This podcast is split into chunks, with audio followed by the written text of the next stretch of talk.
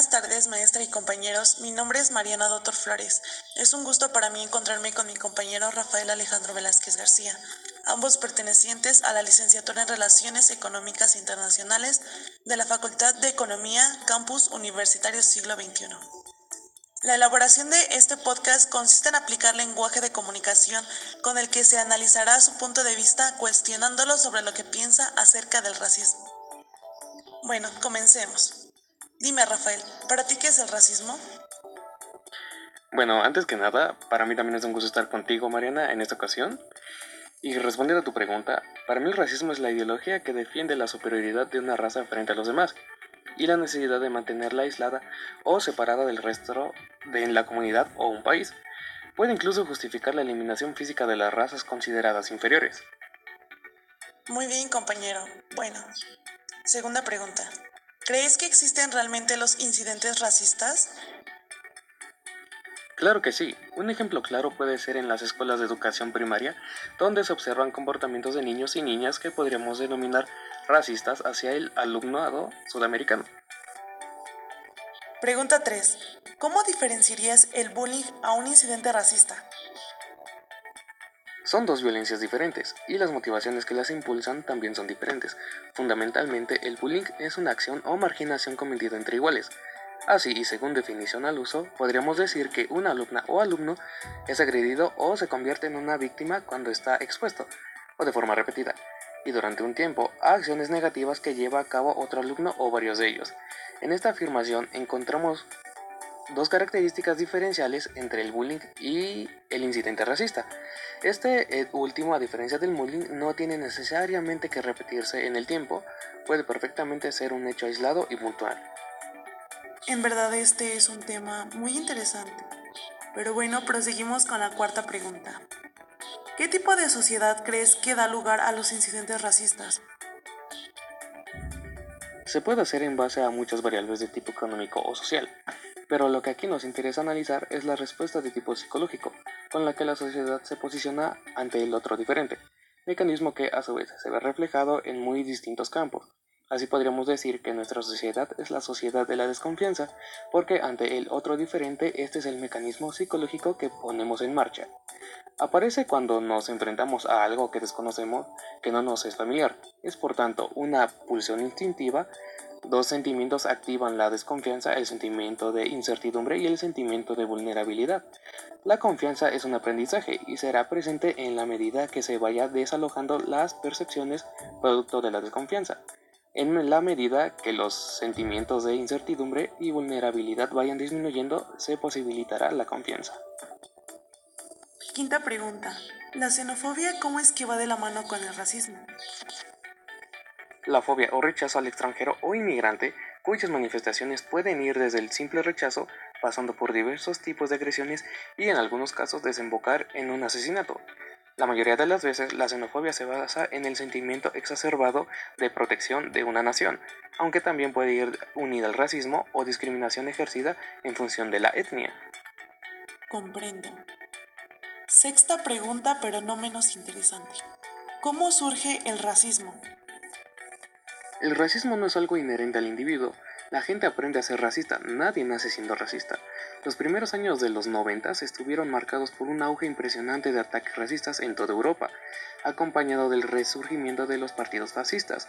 Los fascistas consiguieron en ocasiones sacar a la luz los sentimientos y actitudes racistas de algunas comunidades blancas. Los prejuiciales, desgraciadamente, están muy hundidos en la conciencia de algunos sectores de la sociedad. Cuando las condiciones sociales empeoran, desempleo, falta de viviendas, etc., la demagogia, racista constituye un mayor eco en la sociedad, cuando una atmósfera de división y desviando la atención de la gente de las causas reales de sus problemas.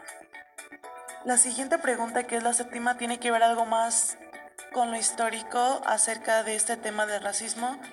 Bueno, la pregunta es, ¿cuándo nace el racismo? Los prejuicios étnicos, la xenofobia, la ignorancia no son fenómenos exclusivos del capitalismo. Es cierto que la interacción histórica de diferentes culturas y etnias pudo originar ciertos sentimientos racistas. Sin embargo, no es hasta el siglo XVI cuando surgen las teorías racistas. El comercio de esclavos fue crucial para el desarrollo capitalista. Entre 1630 y 1807, por ejemplo, el comercio de esclavos generó 12 millones de libras esterlinas a los negros británicos. Ciudades como Liverpool, Bristol o incluso Londres fueron ampliadas y modernizadas gracias a los beneficios que producía el comercio de esclavos. La producción de algodón y azúcares en grandes plantaciones de trabajadores esclavos originó las bases de la riqueza de las grandes fortunas del Nuevo Mundo colonizado.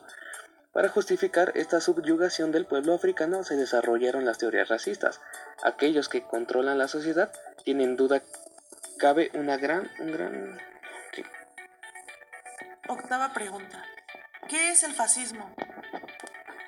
El fascismo es una forma especial de dominación de los poderosos, producto de una crisis extrema del sistema capitalista. La clase dominante intenta imponer el fascismo cuando la continuación del capitalismo entra en contradicción con la existencia de organizaciones obreras independientes, sindicatos de clase, partidos obreros, etc. Para ello utiliza una demagogia y una retórica populista, incluso a veces anticapitalista, con objeto de atraerse a las masas de las capas medidas de la sociedad y de elementos desclasados a su favor. La diferencia básica del fascismo con un régimen dictatorial normal reside precisamente en que en sus fases iniciales el régimen fascista conserva cierta base social. La aparición de la amenaza fascista ocurre normalmente en épocas de grandes crisis económicas y turbulencias sociales. Novena pregunta. Creo que esta es realmente muy interesante. ¿Se puede vencer el racismo?